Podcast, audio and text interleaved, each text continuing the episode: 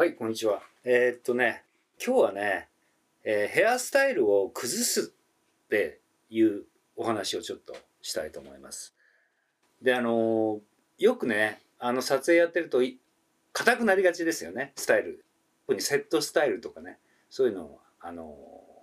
ー硬くなりがちですし、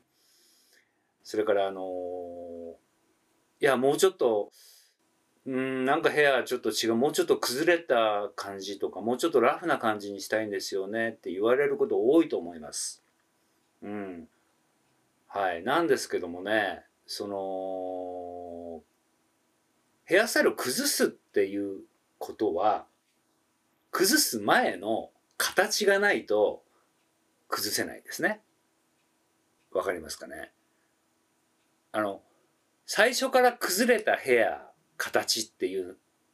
ことで作れないってことですね。うん、崩れたヘアっていうのは最初から作れないんですね。だから、ヘアスタイルを崩すっていうのは、一度しっかり作ったものから崩していくっていう段階になるってくるんですね。ちょっと難しいかな。でもね、あの、最初から崩れたものっていうのはできないんですね。なんで、作ったものから、そこから少しずつ崩していくと。うん。なんで段階的に言ってしまうと、まずしっかりしたものが作れないと、崩すっていう発想とか、そうん、崩す段階に行く、行くのはその次の段階だっていう段階がありますよっていうね、今日はお話をしたいと思うんですね。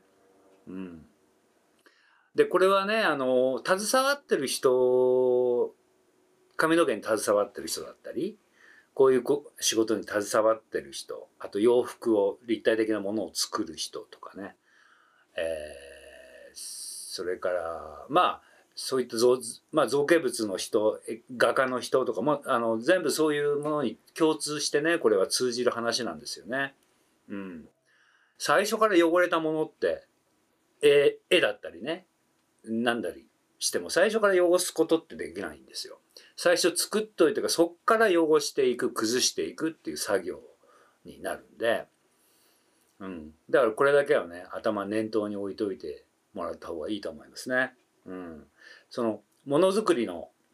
段階っていうのがねやっぱりこうあって、うん、そう。できたものをしっかり作る。それから少しずつ段階を踏んで崩していく。その崩れていくその様にそこになんかね美しさがあったりとかするんですね。崩そこはもう微妙なとこ崩れすぎててもダメだし崩さなすぎててもダメだしそのほころびほころびゆくなんていうのかなこの様が美しいというね。これ日本人だけじゃないと思うんですよ。ででも特に日本人はこの感覚はねすごくうわかるあの民族じゃないかなと僕は思います。と例をとって言うと桜ですよね。うん、桜とかもなんかこう満開の咲き始めよりはこのなんかこうふわふわふわっとこう散っていくね。そのち散り際、うん、桜吹雪になってこう散り散っていく様が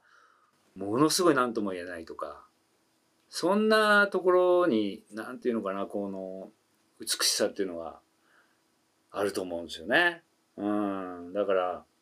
そういうことをねやっぱりね日本人はもうもともと持ってるってことですよね昔から。うん、そうだからまあこれからこのえ、えっと、この放送っていうかねこの放送がいつ出るか分かんないですけどもまああのもうしね桜が少しずつ咲き始めるんで、まあ、そういうところもね花なんかを観察しながらねなんかその自分のね仕事にそれを生かすとどんなもんでも生かしていくとそんな目線でねあの生活を送ってもら送っていくとなんかすごく豊かな気持ちになりますからまあこんな時代ですけどもねあのそういうことをね楽しんでいきましょうという今日はお話です。はい、えーじゃあ以上になります。